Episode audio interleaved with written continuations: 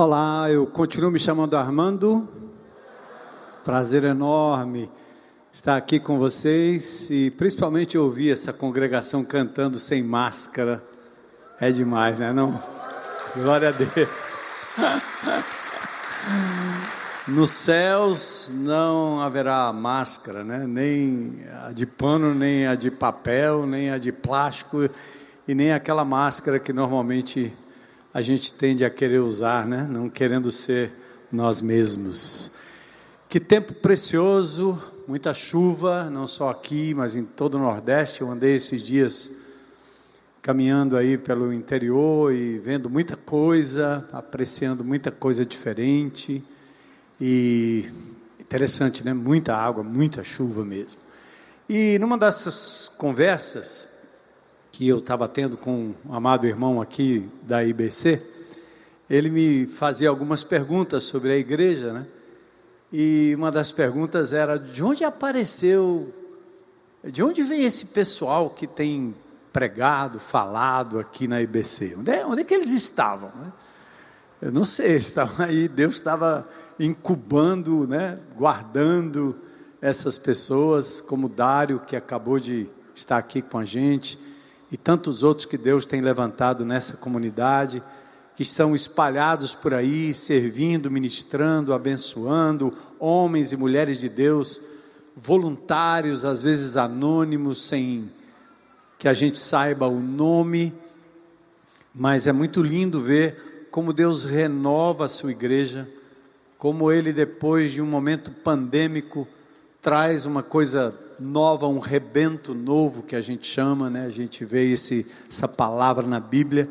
Então, assim a igreja de Jesus prossegue, pela graça e misericórdia de Deus. Eu estava hoje também ali comendo alguma coisa na tapioqueira e apareceu lá um, um indivíduo, irmão amado, que está aqui na IBC há anos. A primeira coisa que ele fez foi recitar algo das antigas, lá da Gonçalves Ledo o Almeidinha, né? vendedor de, de bolo, fit, como ele diz, e é um amado irmão que é, é da IBC há muitos anos, muito divertido. Mas é interessante de ver como Deus vai preservando uma geração que desde o início tem nos acompanhado e vai trazendo novas gerações, novas pessoas, novas lideranças, porque a igreja não é minha, não é sua, é de Jesus.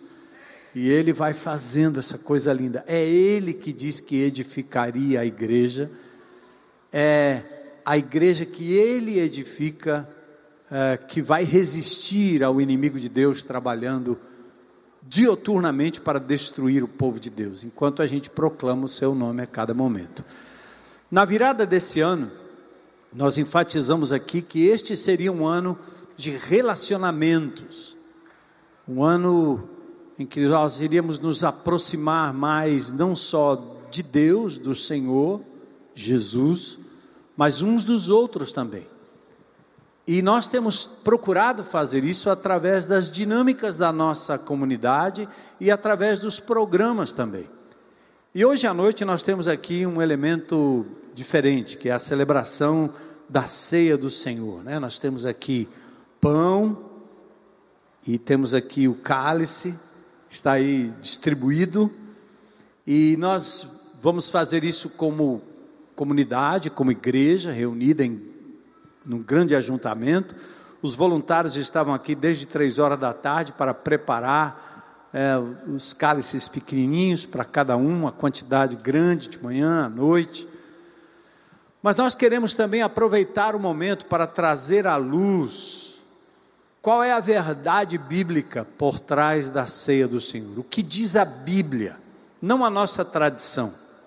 Eu nasci e me criei na Igreja Católica Apostólica Romana e na minha juventude eu participei né, da hóstia, que era um elemento que você punha na boca e quando eu era menino, minha mãe brigava comigo que eu não podia mastigar a hóstia, porque a hóstia era o corpo de Jesus descendo goela abaixo aqui. Então, com todo respeito, era isso que eu acreditava, porque eu nunca tinha lido a Bíblia e nem visto qual era a dinâmica da ceia do Senhor, da comunhão na Bíblia. O que eu sabia era que os padres me ensinavam, meus pais me ensinaram assim, pais católicos, espíritas, e assim era. Eu ficava invocado quando era menino porque eu comia a hóstia, mas não podia comer o, beber o, o vinho lá, que era mais prerrogativa do sacerdote, né? E havia também é, na minha na minha concepção e no meu subconsciente, no ensino, que antes da comunhão eu tinha que ir passar no confessionário. Quem já passou no confessionário aqui? Você ia lá se limpar, confessar os seus pecados para se tornar apto a participar da comunhão. Se você tivesse alguma pendência, era perigoso dar um piripaque no indivíduo lá. Então a gente tinha medo, era melhor nem ir. Mas se fosse confessar, tinha que contar tudo, né? Para limpar mesmo e poder participar dignamente da ceia. Quando eu me converti aos 17 anos de idade, e a Heloísa foi instrumento da minha conversão, e hoje está nos visitando aqui essa semana a irmã mais nova, a Eliana da Heloísa, né, está aqui com a gente, e ela presenciou toda aquela transformação na minha vida, e eu fui para a igreja batista e vi na celebração da ceia do Senhor, como um jovem questionador, eu vi algumas semelhanças com a igreja romana. E eu ficava assim dizendo: como é isso? Aí eu estava lendo a Bíblia várias vezes e eu não encontrava na Bíblia aquela mesma correspondência. Eu disse, tem algo que não está batendo aqui. Porque era uma mesa posta, tinha escrito em memória, era o pastor que orava, os diáconos que distribuíam, e o povo com a cara muito triste. Todo mundo bem assim, bem contrito na hora da ceia do Senhor. Alguém já participou numa igreja evangélica na ceia do Senhor, onde é assim, bem a contrição? E o pastor, quando ele ora, aí eu me lembrei do padre, né? Meu nome é bispo, eu vivia muito lá no seminário, e eu me lembro do, do padre pegando o elemento e dizendo: Domino vobisco et cum espírito tuo. Aí eu vi o padre orando pelos elementos, parecia que o elemento ia se transformar naquilo que eu achava quando eu era menino, que era o corpo de Jesus e que eu ia ter cuidado com esses elementos, porque eles são sagrados. Mas aí, à medida que eu fui estudando a palavra de Deus e olhando para a palavra de Deus, eu fui aprendendo uma outra coisa. E essa igreja, ao longo dos anos, tem compreendido de forma diferente. Então, hoje eu quero aproveitar a oportunidade em que nós vamos ter a celebração da ceia do Senhor como grande congregação, essa logística maravilhosa, e nós queremos que você medite com a gente em algumas uh, palavras palavra de Deus, principalmente sobre a origem da ceia, como a ceia foi celebrada por Jesus e como ela foi celebrada pela igreja. Aí, para isso, eu quero convidar aqui dois amigos, né? Um é, cadê o professor Hamilton? Está aí, Hamilton, por favor, e o Euriano. Pode subir os dois aí de uma vez. Euriano, vocês conhecem, é o nosso repentista que hoje é protagonista aí do Mais Bíblia, nos ajuda muito aí na compilação dos textos, do ensino. E o professor Hamilton é um homem de Deus, um PhD em educação, com essa simplicidade toda, professor de teologia. Eu encontrei vários pastores, inclusive no sul do país, que disseram: Ah, eu estudei sob o manto do professor eu disse, esse homem tem quantos anos? 80, 300, 100, né? Não parece essa idade. Bem toda. novinho. Bem novinho. Mas quanto tempo você tem de IBC, Hamilton? 14 anos. 14 anos. Você? 16. 16. Você chegou perto do Almeida, né? Que Almeida acho que 2008. 2008. Almeida também tem 14, mais ou menos 14 anos, eu acho, de IBC. Então nós vamos fazer um bate-bola aqui sobre o significado da ceia. Porque a pior coisa que tem é a gente fazer algo sem saber o sentido. A coisa que mais matou para mim nessa pandemia foi a ignorância. Foi o fato das pessoas serem obrigadas a fazer coisas, dizer coisas sem conhecimento. E no, no campo religioso, no campo espiritual, isso é um perigo muito grande. Porque se eu for discutir futebol, qualquer outro assunto, se eu sei, se eu não sei, é só a minha opinião e a gente vai na resenha. Mas quando eu penso na minha vida e a eternidade entre céu e inferno, eu não quero ir atrás de alguém que simplesmente disse sem provar, sem mostrar. Então nós temos que ser como a igreja em Bereia, os bereanos, que examinavam aquilo que era pregado, se de fato isso estava na escritura e se era daquele jeito. E essa igreja é assim.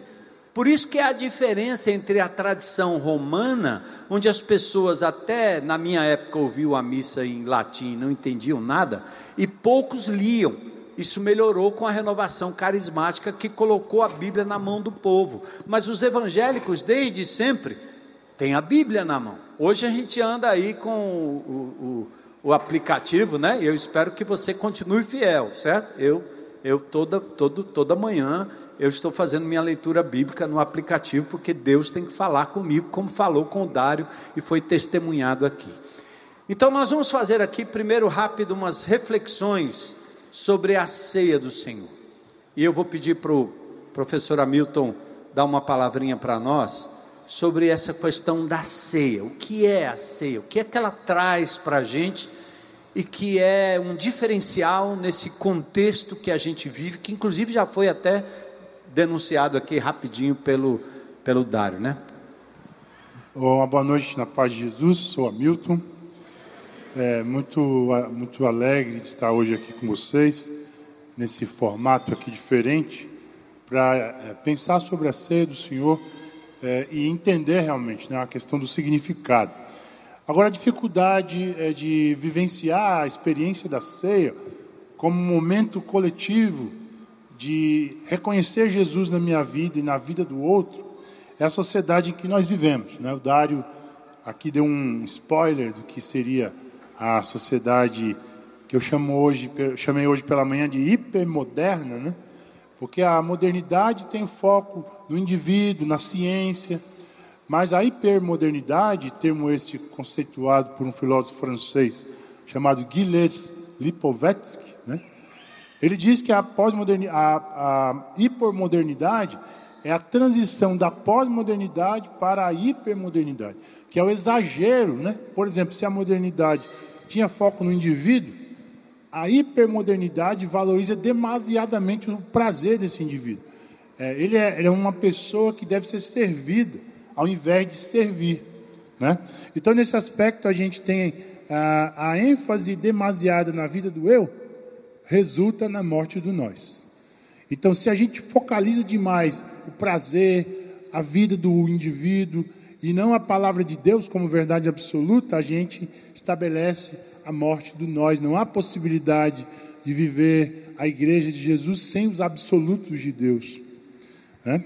Paulo, em 1 Coríntios 10, 24, diz que ninguém deve buscar seus próprios interesses, e sim os interesses de outros. É isso que a ceia nos ensina. Além disso, a nossa sociedade, é o que eu chamo aí, vive o narcisismo, né? o narcisismo pós-moderno. Você deve já ter ouvido falar do mito de Narciso, né? aquele deus grego que se amava demais pela sua beleza, e ele se amava demais de tal forma que queria estar perto de si, e ele foi mergulhar, né? olhando na água, mergulhar, e aí acabou que ele se afogou na água, né? de tanto se amar, ele acabou se autodestruindo. Então, nesse aspecto, a nossa sociedade vive esse narcisismo. Sou eu o meu próprio Deus. A, a, a hipermodernidade exalta o eu de tal forma que faz de cada indivíduo um Deus.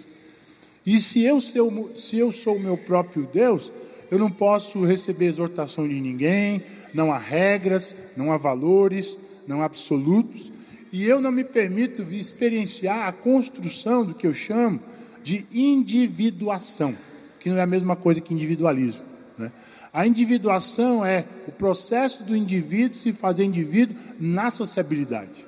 E a sede do Senhor nos apresenta a possibilidade da socialização, de viver o eu no contexto do nós. E por fim, ah, o que nós até falamos de manhã sobre o tempo de não ter tempo e a plasticidade das relações interpessoais. Vidas que pisam em ovos na era dos partidos. Então, já que o foco é tanto no indivíduo, é, o que é o desdobramento do trabalho? Então, eu tenho que trabalhar muito para encher meu bolso, para eu ter um monte de coisa, para eu ter o melhor celular, para eu ter o iPhone 12, 13, 14, que a mídia está nos mostrando. E aí eu não tenho tempo para minha casa, não tenho tempo para minha igreja, para o GR, para as relações sociais. Eu não compro, eu não vou mais ao mercado, agora tem o iFood, né, não? Eu, os, os mercantis estão com aplicativos para você fazer compras, você não precisa ir mais para o mercado. Não precisa mais se relacionar, né? Então, isso traz relações sociais superficiais, plásticas. Isso interfere de que nós não temos mais a, vamos assim, a liberdade de chamar a atenção do outro, por exemplo, de exortar, de apresentar os princípios, as regras vida, da vida social, porque cada um é a sua regra, cada cabeça é a sua sentença. E aí a gente vive uma sociedade que pisa em ovos. Os pais hoje têm medo de exortar os seus filhos, porque pode ter um problema psicológico. Imagina isso. As crianças estão indo para os consultórios de psicologia porque os pais não têm mais autoridade de exortar os seus filhos. Simplesmente um princípio bíblico, né? É, ensina o teu filho no caminho que deve andar e ele não vai se desviar. A gente perdeu esse princípio, o resultado está nos consultórios de psicologia. E isso traz ainda uma tentativa de sociabilidade através da era dos partidos. Quer dizer, somos indivíduos, mas nós nos diluímos nos partidos. Partido A, partido B, time A, time B, mas não são relações sociais, vamos dizer, saudáveis, porque eu não conheço ninguém. Um grupo de WhatsApp, Telegram, time de futebol, nenhum desses relacionamentos me permite viver é, a profundidade relacional. Então, esse é o contexto que nós vivemos, que Paulo vai trazer à tona a ceia como uma possível solução. Muito lindo isso, né? Obrigado, Milton. E é interessante como não dá para viver cristianismo se a gente atenta demais para isso que o mundo está trazendo. Eu acho é muito do que Paulo diz, né? Não tomar a forma do mundo em Romanos 12. Porque os, a, a Bíblia tem mais de 40 mandamentos recíprocos. São mandamentos que têm a ver com o nós, não simplesmente com o eu amai-vos, ensinai-vos, exortai-vos, sempre uns aos outros. E a gente vai se isolando e delega essa coisa da exortação para um indivíduo lá na frente, né? que é o mediador, é o sacerdote, é o pastor, é o líder. E a gente perde esse pastoreio mútuo que deve existir entre nós e a convivência da comunhão, que não se resume a um auditório. Esse é um ponto fundamental. E hoje nós queremos trabalhar a ceia nesse contexto do nosso auditório, mas mostrar para vocês como é diferente. E falando em, em, ceia, o texto clássico que a gente usa é o texto é, do apóstolo Paulo aos Coríntios. Acho perto da sua terceira viagem missionária, mais ou menos, ele começa a escrever uma carta ah, para a igreja de Corinto. Ele escreve, acho que três cartas, uma não sabe mais onde, ninguém sabe onde está, mas as duas cartas estão aí, 1 e 2 Coríntios, e o apóstolo Paulo ele escreve a carta porque há um, um clamor da igreja, porque está havendo divisão, problema, problemas morais, imoralidade, e havendo realmente é, é, procedimentos de adoração que estavam errados. Então o apóstolo Paulo escreve uma carta para corrigir a igreja em Corinto a questão das línguas prevalecendo, falta de amor, né? Divisão, facção. Eu sou de Paulo, sou de Apolo, eu prefiro o pastor Fulano, eu prefiro o pastor Beltrano. Coisas da infantilidade que a gente vai absorvendo ao longo do tempo, os problemas corintianos, né? Eu não, eu não sei quem é corintiano aí, não estou falando do Corinthians, não, certo? Mas eu estou falando da igreja em Corinto, né? É, é, os problemas corintianos da igreja são problemas que a gente também tem nos dias de hoje. A divisão, a facção. Então, quando Paulo escreve em 1 Coríntios capítulo 11 para a igreja sobre a ceia, sobre esse momento, ele está escrevendo como uma exortação.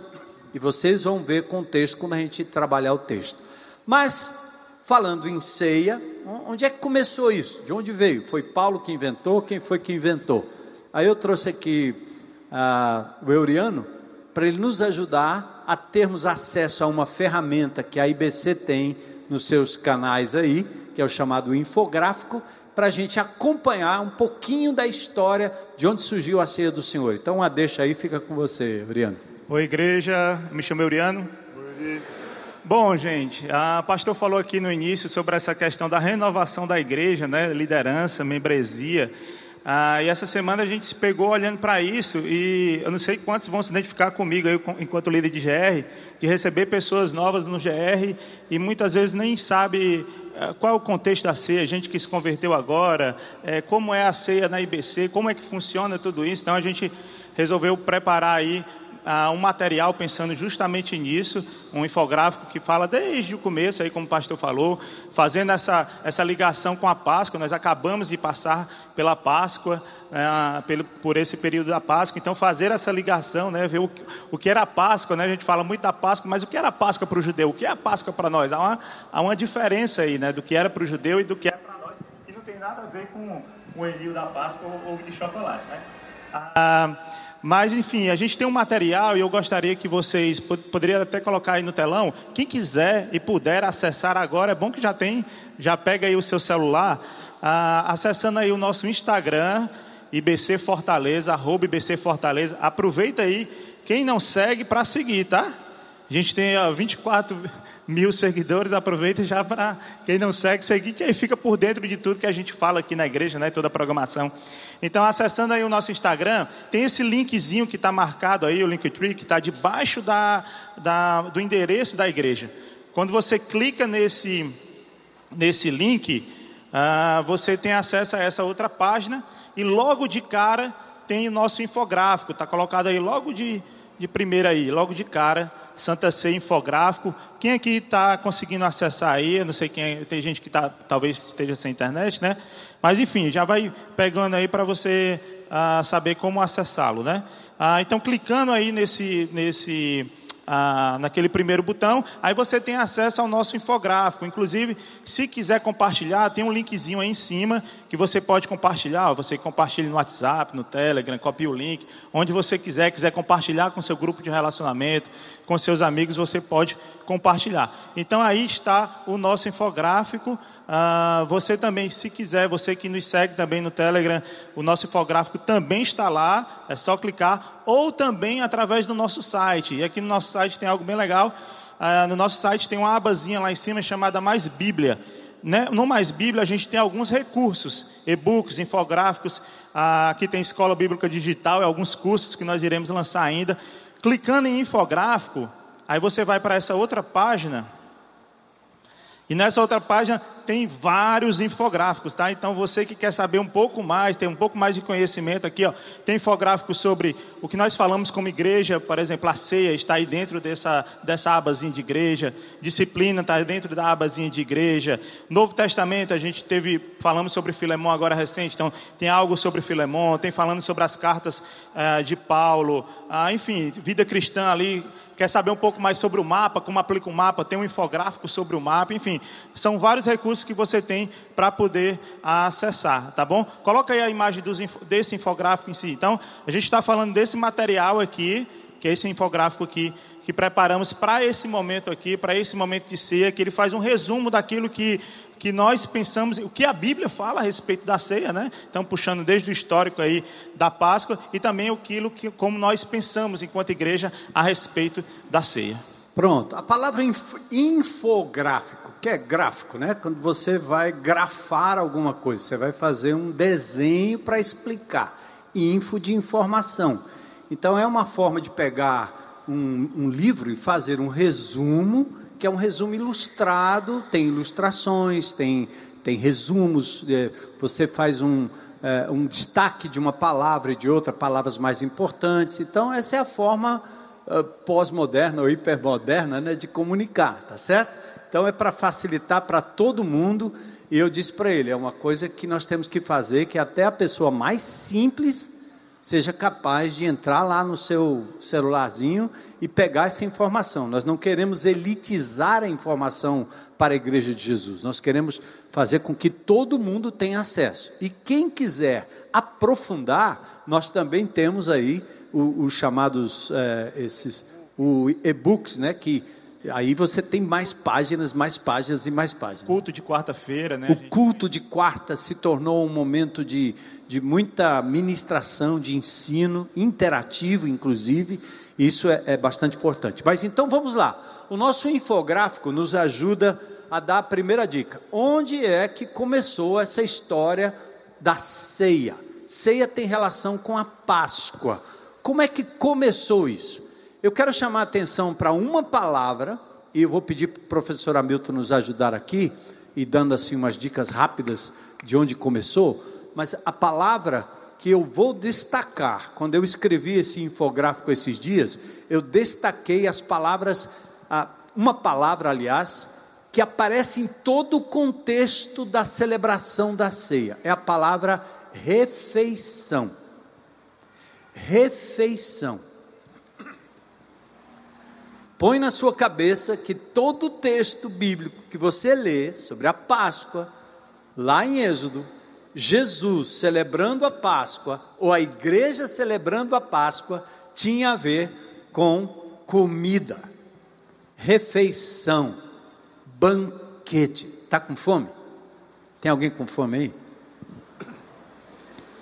Então, a, a, a, ceia, a Páscoa, não tem a ver com o rito dentro de um templo, com todo mundo sisudo e um sacerdote lá na frente abençoando os elementos. Não existe isso na Bíblia.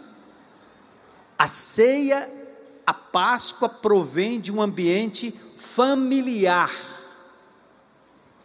provém de uma refeição à mesa, ou uma mesa, várias mesas, seja o que for então a dona Maria, que gosta aí das panelas, você, seu Zé, que gosta de cozinhar, que gosta de comer uma coisa boa lá com todo mundo perto, isso, este é o contexto da ceia. Aconteceu primeiro lá no Velho Testamento, Hamilton, fala rapidinho como é que foi isso aí. Joia. Lembramos do povo do Egito, 430 anos, e Deus disse que ia levantar é, Moisés com mão forte para livrar esse povo. Né? Eles oraram e Deus ouviu. E ele disse que ia mandar dez pragas, pragas essas, é, como se afrontas de Deus aos deuses do Egito. Né? Cada praga era um deus do Egito. E na última praga, que era a morte dos primogênitos, Deus disse que era o momento, então, é, da saída, né? Da, é, que a, aí foi instituída a Páscoa. Aí a palavra é, passagem porque ele ia destruir todos os primogênitos do filho, filho de Faraó, os primogênitos dos animais. Mas o que, que eles deveriam, fazer? Né, eles deveriam, no primeiro mês, ao décimo quarto dia, pegar um cordeiro, né? e é, esse cordeiro seria morto. Cada família teria uma quantidade é, mínima de, de, de carne, quer dizer, não poderia ter mais nem menos. Esse animal deveria o sangue dele passar nos umbrais das portas e aí o pessoal deveria então estar protegido na sua casa quando o anjo da morte passasse. E assim foi. O anjo da morte passou na décima praga, matou todos os primogênitos, mas preservou o povo de Israel. Né? O sangue, já a prefiguração do sangue de Jesus ali. Então, ele, ele, através desse momento, ele diz o seguinte: a partir de então, vocês devem celebrar a Páscoa todo primeiro é, mês do ano religioso, lembrando, e aí eu falei de manhã, eu gostaria de destacar que a Páscoa judaica, para mim, ela tem a ver com três L's. O L da lembrança, que eles deveriam lembrar de onde saíram. Inclusive, o texto fala que deveriam comer, é, sair comendo ervas amargas. Quer dizer, para lembrar de onde saíram, né? Foi dor, foi muita dor os 430 anos. E eles deveriam se lembrar do poder maravilhoso de Deus que libertou eles como um forte. Então, lembrança limpeza, porque a continuidade da, da Páscoa era a festa dos pães asmos. Seriam sete dias sem comer pão sem fermento, já aí um símbolo do pecado. Paulo vai falar isso em 1 Coríntios 5, 9, né? Deveríamos viver a Páscoa de Jesus sem fermento, sem a coisa velha da vida do homem velho. mas com, a, com os asmos da sinceridade e da verdade do novo homem. Né?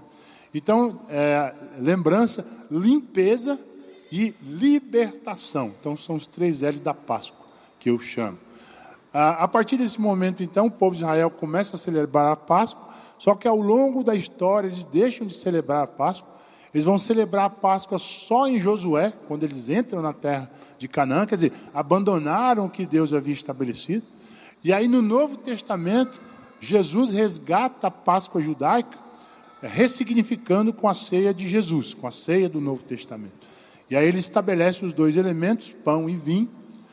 E aí, a partir de então, a igreja primitiva começa a celebrar uh, essa Páscoa na perspectiva de Jesus, para chegarmos ao que é o contexto da carta de Paulo, que é a festa ágape. Né, pastor? Você vai falar sobre isso. É, aí eu, pulando de Êxodo para os tempos de Jesus, lembrando que Jesus era um judeu e ele foi no tempo da Páscoa, inclusive lá em Lucas, no capítulo 22, ele fala claramente que ele desejava muito ter aquela refeição última com os seus discípulos.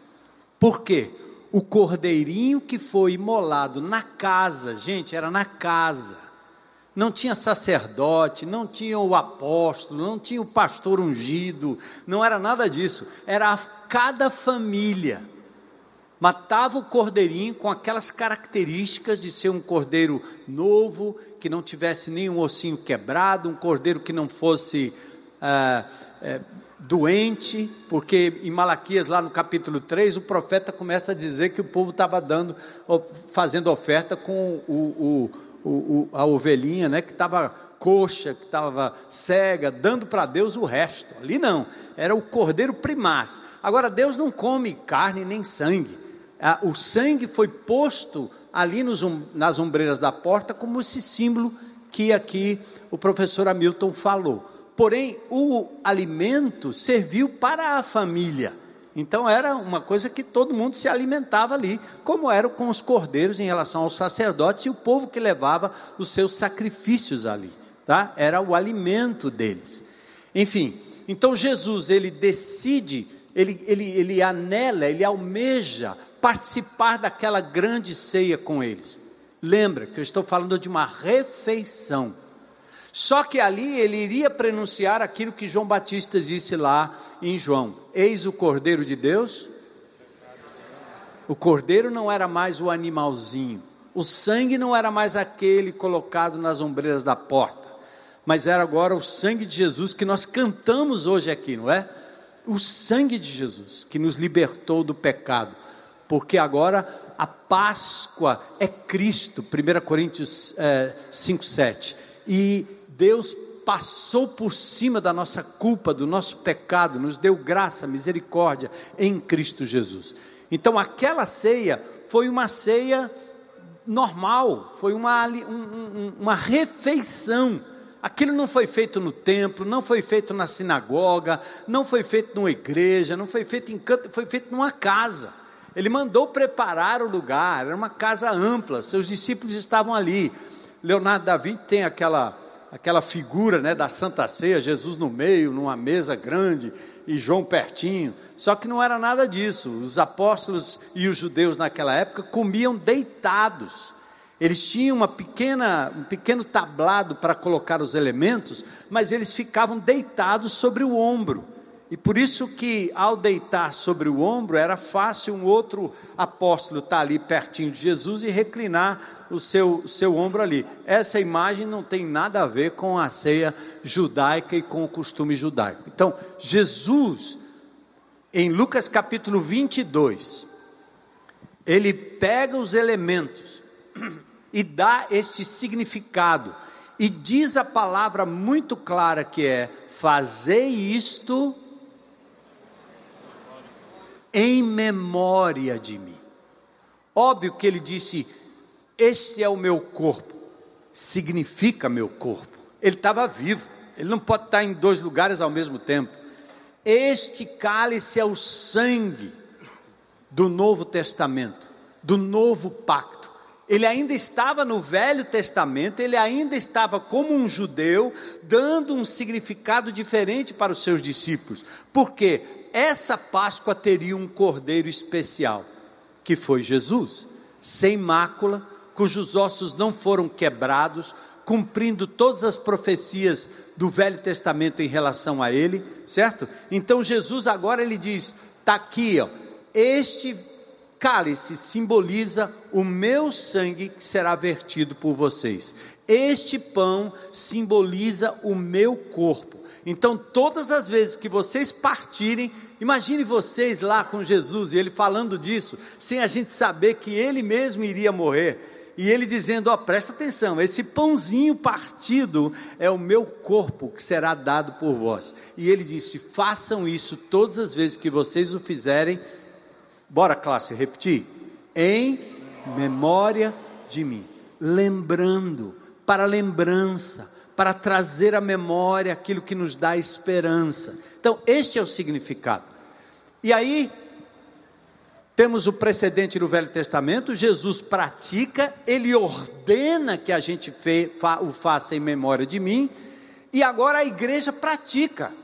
Em Atos, no capítulo 2, verso 42, diz que eles é, se reuniam diariamente e viviam em oração, na comunhão e no partir do pão. Gente, isso não era um pão qualquer, era a celebração da ceia, fazendo aquilo que Jesus ordenou para eles e era diário, não era no templo, não era na sinagoga, não era num prédio de igreja, não, tinha um, alguém especial para abençoar o elemento, não tem isso. Era de novo uma refeição. E aí nós entramos no Novo Testamento com a igreja de Corinto e nesse contexto que eu quero falar com vocês um, um pouquinho.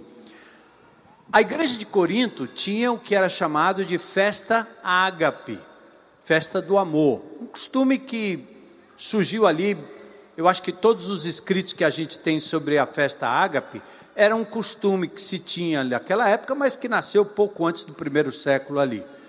Mas tinha a ver com celebração, com festa. Era um junta-panela. Sabe o que é o junta-panela? A gente junta o grupo e cada um traz uma. Hein? Nossa arraiá nosso arraiá, nosso arraiá do milagreiro, não é não? O povo veio junto à panela. Então, festa. Não era um clima de contrição, festa, festa ágape.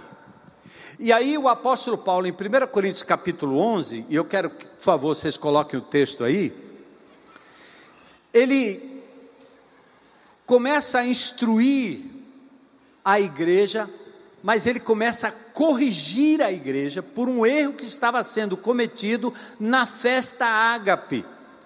E essa festa não disse tinha 200 pessoas, 100 pessoas, 5 pessoas, 10 pessoas. Como a igreja podia se reunir de casa em casa, era de casa em casa. Não era num prédio enorme, não era num lugar como esse, que a igreja pudesse se reunir e fazer uma ceia no Areópago, por exemplo, ou nos grandes teatros é, ou anfiteatros que existiam à época. Mas eles o faziam de casa em casa, tomando as refeições com alegria e singeleza de coração, é o que diz o texto bíblico. Então vamos lá, para a gente fechar aqui, que eu quero dar um contexto para vocês. Quando você estuda a sociologia, como você estuda a cidade de Corinto, que é uma cidade super importante, uma ligação entre o Oriente e o Ocidente, a Europa e a parte mais oriental da Ásia Oriental, era uma cidade muito importante. E tinha uma coisa importante em Corinto, que era exatamente as minas de cobre.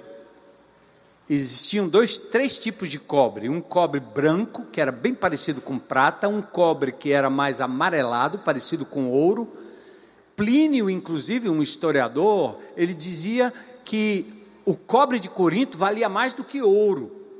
Então, havia naquela época minas de ouro. E eu me lembro você falando da população de Corinto, era mais ou menos quantas pessoas, né? Aí. 600 mil habitantes na época. Dos quais, quantos? 600 mil habitantes Quantos eram verdadeiramente livres e quantos eram escravos? 140 mil é, livres e o resto eram escravos.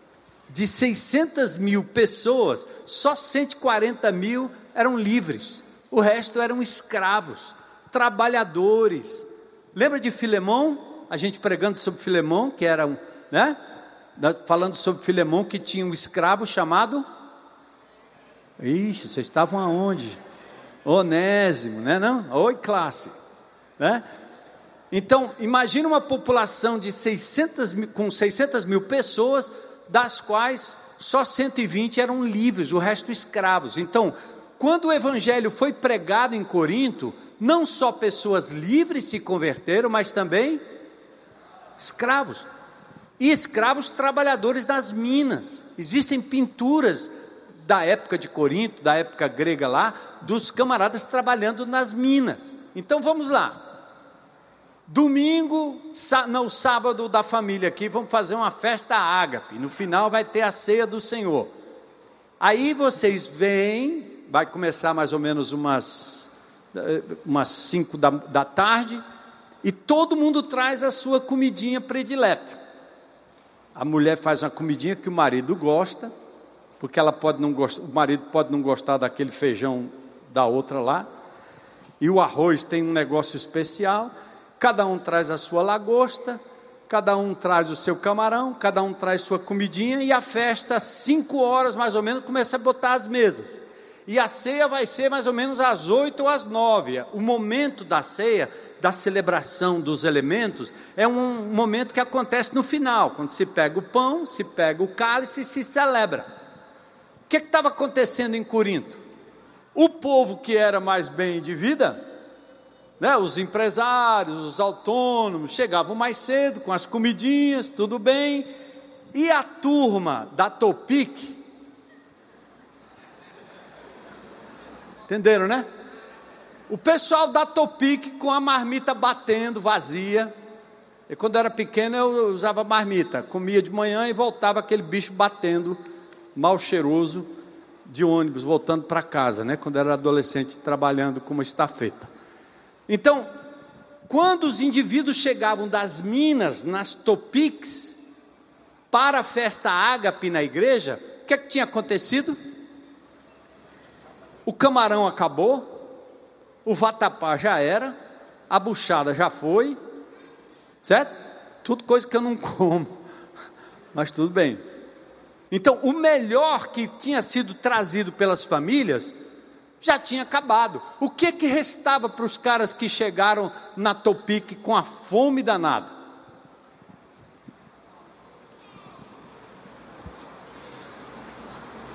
Um pedacinho de pão, que eles vão agora celebrar a ceia, certo? Tá com fome? Tá aí. É pedacinho de pão, é a ceia e toma aí um um vinhozinho, tá certo?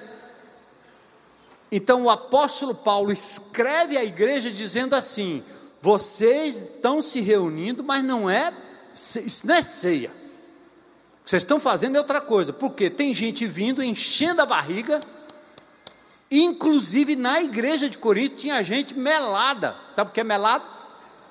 Bebinho. Né? Aí, meus irmãos, você que acha que é o suco, não é o suco, é o suco, não é um suco, é o vinho, não é o vinho, Ninguém fica melado tomando suco de uva. É? Precisa tomar um tonel inteiro. Então era o oinos, que era de verdade um, um, um vinho fermentado, natural, comum das pessoas, mas os caras estavam comendo tanto e bebendo tanto para esperar às nove horas ter a tal da ceia, que eles estavam eles estavam violando, discriminando, causando divisão, no corpo de Cristo, porque é o que o professor Hamilton falou, é a geração do eu, é a minha comida, era a minha coisa, é o meu grupo, é a minha mesa, e os peões da Topic não tinham condições de chegar. Então Paulo escreve a carta, e o texto é para dizer: vocês não estão discernindo o corpo de Jesus. Aí ele diz: Por isso que há entre vocês muitos fracos e doentes e muitos que estão até morrendo, porque Deus está punindo a igreja, porque a igreja está não está discernindo que somos nós e não eu. Discernindo que a ceia é um lugar de comunhão, de interação, de troca, e não um lugar onde você discrimina o irmão e depois vai fazer cara de velório para tomar a ceia do Senhor. Esse é o contexto, certo? Que você, quando estuda as Escrituras e o contexto de Corinto, você vai entender. Mas agora eu quero levar vocês para o texto. Aí, aí vocês vão perceber o que, que Paulo está dizendo em cada palavra. Vamos lá, antes da gente celebrar a nossa ceia. Bora lá para o texto? Põe aí no telão, por favor verso 17. Eu sempre vi os pastores celebrando a ceia, eles começam lá pelo verso 23, né? Porque eu recebi do Senhor o que também vos entreguei, que o Senhor Jesus, na noite em que foi traído, tomou o pão e, tendo dado graças, o partiu e disse: Tomai e comer. Por semelhante modo, depois de haver ceado, tomou também o cálice e disse: Esse cálice é o novo testamento do meu sangue, fazer isso em memória de mim. Acabou, essa é a ceia do Senhor. Não é isso aí que você ouviu? Dá até para decorar. Mas nós temos que entender o que a Bíblia está dizendo no seu contexto maior, verso 17. Vamos começar de lá. O que é que diz aí? Bora.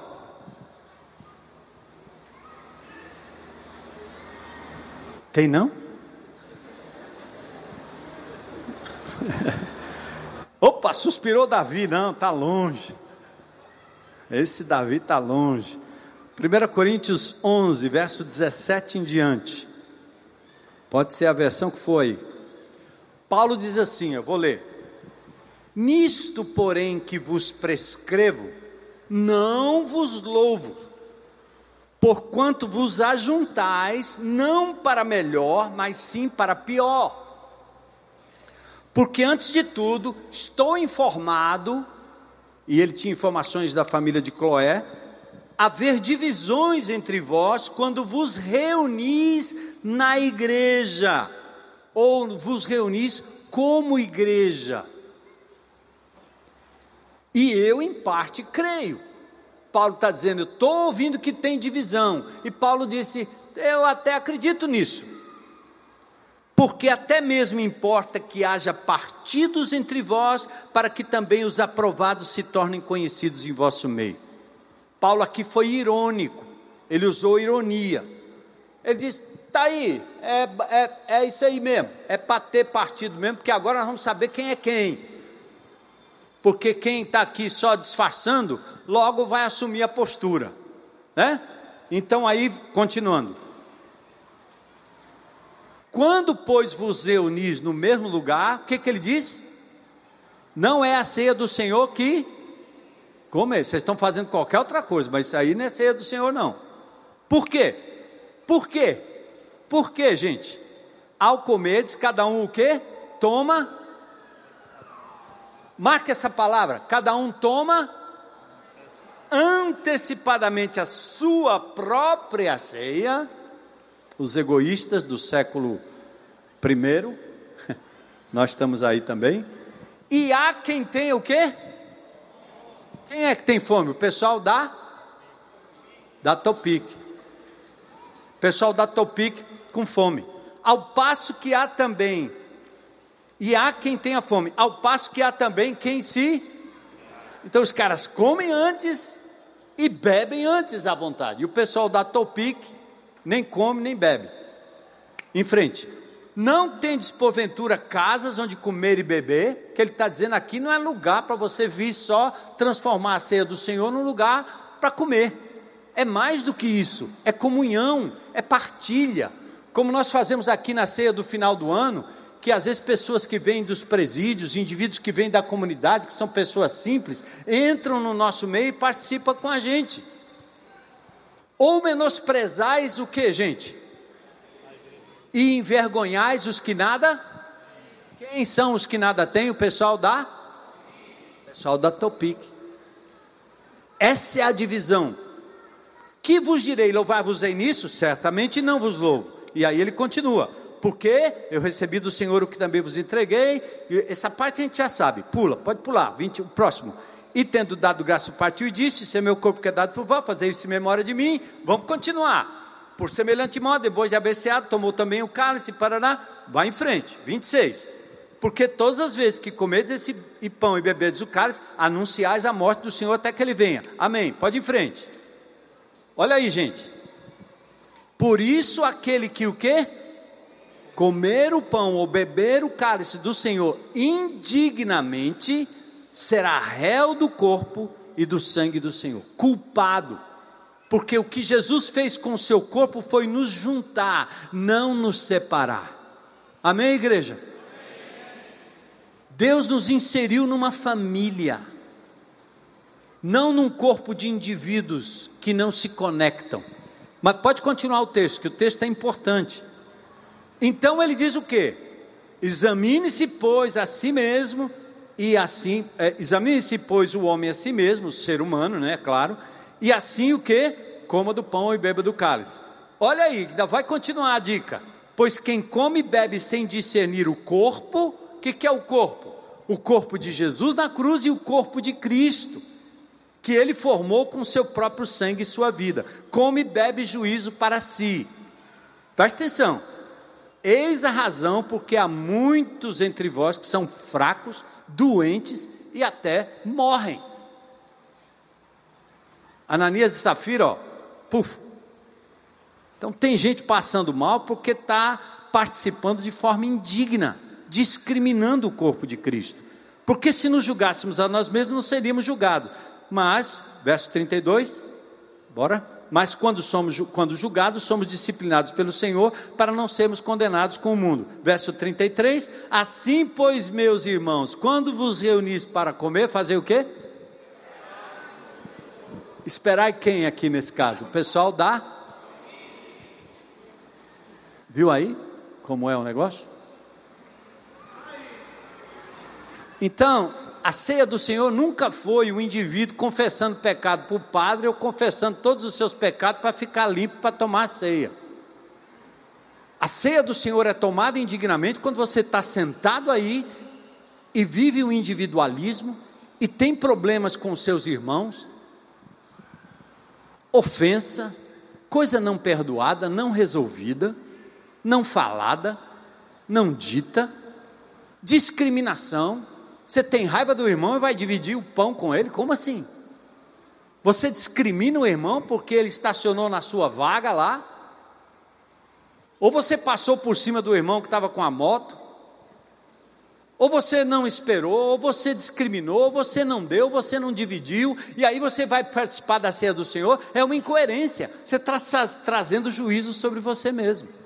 Então, esse é o sentido. E aí, antes da gente celebrar, e vamos celebrar encerrando, né? Eu quero dizer uma coisa para vocês aqui que é uma praxe dessa comunidade. Quem pode participar da ceia do Senhor? Quem pode participar de uma refeição servida na sua casa? Todo mundo. Ah, mas o descrente pode? Tempos atrás nós servimos as mesas aqui e alguém me chamou a atenção porque quando terminou a ceia, as crianças da comunidade vinham aqui comer os elementos e alguém me chamou a atenção que não podia dar os elementos para as crianças. Então eu quero dizer para você, meus irmãos, que na escritura não existe essa distinção. O que você tem que fazer na sua casa, no seu grupo de, relacionamento, se tiver descrente lá, você explica o que, que significa esses elementos. Se ele não acreditar, pão é pão, suco é suco. Você alimentou um pobre coitado, mas para ele não tem nenhum significado. Entende? que muda é o significado, não é o elemento, porque isso aqui não é sagrado. Sagrado é a nossa vida, é a nossa fé. Sagrado é o que representa para nós quando nós participamos. E se alguém não representa, tem gente que é crente, diz que é membro da igreja, que esse indivíduo, quando chegar na eternidade, eu não sei não. Mas ele come, ele participa, ele faz tudo aí que ele quer fazer. Certo? Amém. E por isso que essa igreja, por isso que essa igreja aqui celebra a ceia do Senhor de casa em casa, certo? Por isso que nós celebramos a ceia do Senhor de casa em casa, juntos, todos juntos, sempre, né? Nós celebramos a ceia do Senhor de casa em casa, tomando nossas refeições com alegria e singeleza de coração. A ceia pode ser celebrada por qualquer pessoa, qualquer homem, qualquer mulher, qualquer adolescente pode orar e ministrar a ceia do Senhor. Certo? Qualquer um. Nós já fizemos isso aqui na IBC várias vezes. Lá no começo eu botava criança, botava, chamava uma mulher aqui para quebrar o paradigma, porque as pessoas esperavam que eu fosse orar pelos elementos. Então a ceia do Senhor pode ser ministrada por qualquer pessoa, é da igreja de Jesus, e quem estiver no ambiente, participa ou não da comida, se não tiver sentido para ele, não vai fazer absolutamente nada. Então você explica e deixa a pessoa à vontade, sem constrangimento de dizer: você não pode não, você não pode não, isso não é a nossa função. E porque é uma refeição, essa igreja não fica celebrando a ceia domingo após domingo aqui. Porque a orientação é que vocês o façam nos grupos de relacionamento. E eventualmente nós vamos fazer aqui no coletivo. Então, às vezes a pessoa diz assim: Ah, mas eu não vejo a IBC celebrando a ceia, porque você não está num grupo de relacionamento. Se você estivesse num grupo de relacionamento, como o meu, que celebrava a ceia toda semana que se reunia, a ceia estava lá e a gente celebrando e relembrando a morte, sepultamento, a ressurreição de Jesus até que ele venha. Entendido, classe? Então nós vamos pedir a Deus agora que nos abençoe, que abençoe esses elementos e nós vamos participar juntos aí. Eu quero deixar a batuta aqui com o Daniel. Cadê o Daniel? Pode entrar o grupo.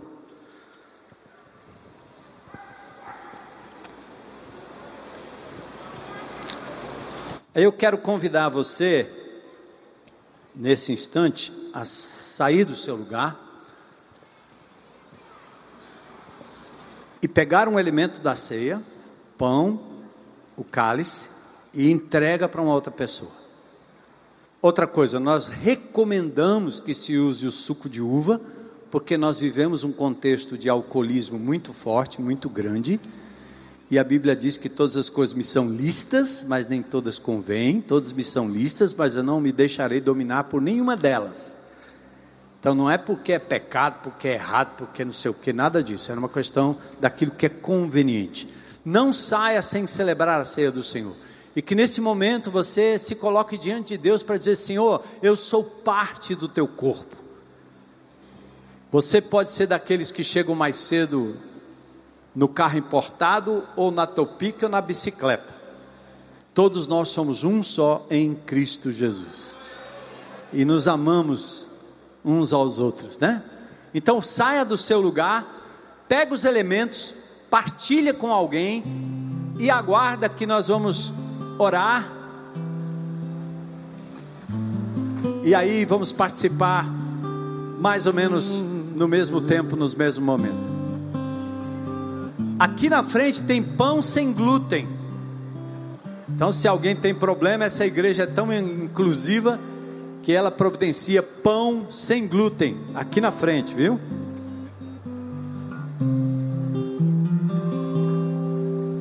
Passa para o irmão, abençoa a vida dele. Vamos interagir. Seja o cordeiro que na cruz por nós padeceu. Bendito seja. Distribui para alguém, de preferência alguém que você não conhece pessoalmente, não sabe o nome. Ali Quem sabe é o irmão da Topic.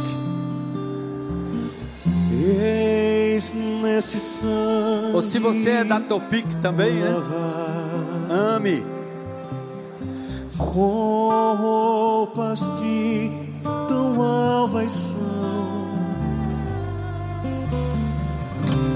Os pecadores remidos que perante seu Deus já estão. Alvo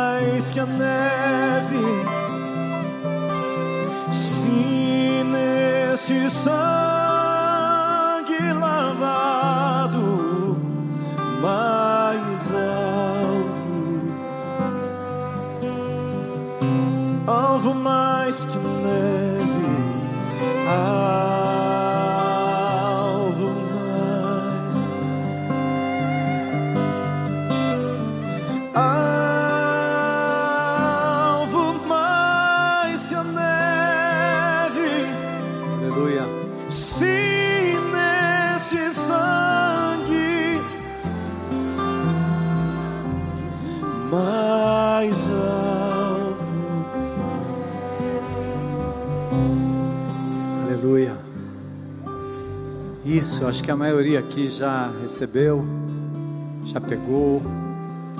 Gente, a igreja, em João capítulo 17, quando Jesus orou a sua oração sacerdotal, ela disse que a unidade faz com que o mundo saiba que Jesus é quem Ele é. E é isso que nós vamos buscar sempre. Na ceia do Senhor é esse momento precioso de relembrar o que Ele fez por nós e o que Ele fez de nós. Um só corpo em Cristo Jesus.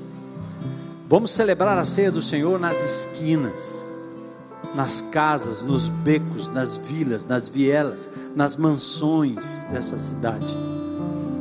Que o povo de Deus tenha coragem para sair fora do templo, fora da igreja, fora do, dessa coisa do prédio, do lugar, e celebrar a ceia do Senhor, onde Deus quer promover salvação, comunhão, libertação em nome de Jesus. E eventualmente nós vamos nos reunir aqui e vamos celebrar juntos também, como fizemos de manhã e agora. Então o apóstolo Paulo disse: Eu recebi do Senhor o que também vos entreguei.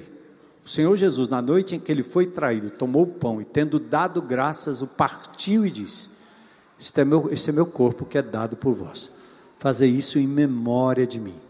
Vamos comer.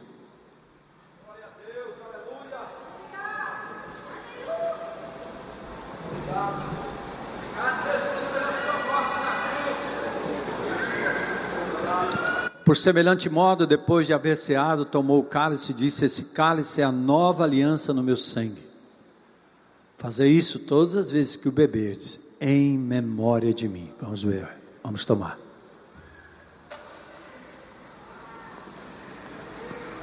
E ainda em oração. Quero perguntar se tem alguém aqui hoje que gostaria de entregar a sua vida a Jesus, o Cordeiro de Deus que tira o pecado do mundo aquele que morreu na cruz, se deu por nós para nos dar vida e vida eterna. Tem alguém aqui? Se tem alguém, levanta sua mão bem alta, dizendo: Eu quero entregar minha vida a Jesus hoje, hoje, hoje. Tem alguém? Se não, provavelmente todos são convertidos aqui. Que você se coloque diante de Deus e diga o que que Deus me falou hoje acerca da minha atitude em relação à minha própria vida e em relação à igreja de Jesus. E nós vamos continuar batendo nos relacionamentos para que nós nos relacionemos cada dia mais com Deus e uns com os outros.